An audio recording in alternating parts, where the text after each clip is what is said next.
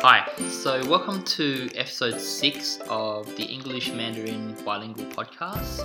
I'm your host Wei, 大家好，我是超毅。 and I hope you enjoy this episode. So, what's been happening lately? 嗯，最近我打算回国啦。 Really? Uh, is that is that to see your family? 啊、一部分是，主要是因为我有一个好朋友马上要结婚了，我想去参加他的婚礼。 Oh, fantastic. So, so what kind of gift are you gonna get? 嗯、我们一般都不给礼物，我们给红包吧。 Okay, so so that's a, a red envelope and it's got like money inside, yeah? 嗯，对，在中国传统意义上，我们是要给红包的。嗯，然后我听说在西方的文化里，一般你们都是给礼物而不是红包，对吗？ Uh, kind of. Um, but like, and it was definitely in the past. But I think because weddings are now so expensive, a lot of times the, the bride and groom will just request money. Ah, uh, yeah, I think it's better that way anyway because I, I, I, hate shopping for gifts and you know that way you don't get like five toasters. So like, so so in China, um, do you give the red envelopes like on all occasions? 嗯，也不是所有场合都是这样子的。嗯，有些特殊的场合，比如说婴儿出生啊，或者是朋友结婚呐、或者是你认识的某个长辈从医院里出来出院，我们都会给红包的，其他都不太给。 Oh wow, so you get money for, for recovering in hospital. 对， so for these occasions, like how do you decide on how much money to give in the in the red envelope? 啊，这个是非常考究的一个问题，这完全取决于这个场合，也取决于你跟那个送收红包的那个人的关系。嗯，举个例子来说，如果是我的亲妹妹，如果生了孩子，我可能会包很多的红包；但是如果只是一个很普通的同事的孩子出生，我就可能会包的少一些。Okay. So do you have to like write a note on the red envelope? 嗯，不，我们一般不会写这些符号之类的。Okay, so like how do you know or how do they know that you were the one that gave them the money? 啊，这是说起来有很长的故事。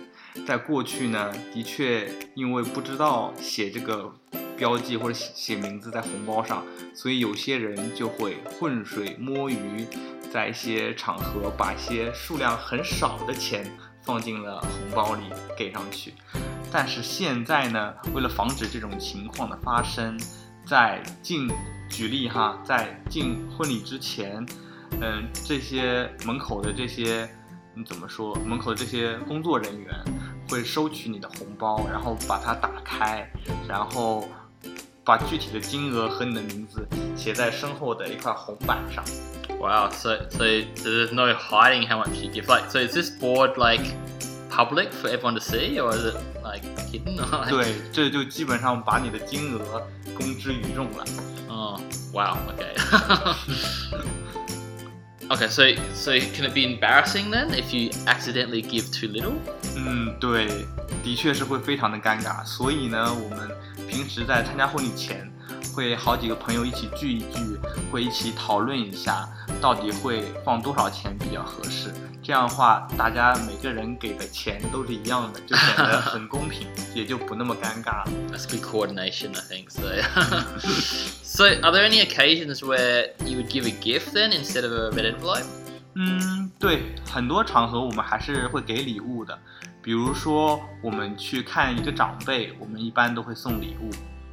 嗯，但是见长辈送礼物呢，一般都是给香烟或者是红酒之类的东西。这些东西虽然说是礼物，但是感觉特别的不健康。嗯，但是长辈碰见年轻的孩子，还是会给红包的。okay, interesting. So, like, what about if they're the same age? Like, let's say if it's Chinese New Year, and um, like in that case, would you give a gift or a red envelope to your friend? 嗯，这个情况又非常的多了。通常来说，像跟我同龄的一一些朋友在一起，我们是不会相互赠送礼物或者是给红包的。但是呢，像父母一辈，他们的朋友相互串门是会相互给礼物的。Okay, okay. So I guess like there's really no point in giving each other red envelopes though 对 because 对 it would literally be just like exchanging money, right? 对对， So okay, that's that's very interesting. Um, Okay, well, thanks for answering some questions about um, how the whole red envelope thing works in China. Um, if you, the listener, have, have any questions, uh, please email us. But um, otherwise, uh, thanks for listening. 好的，大家下期见。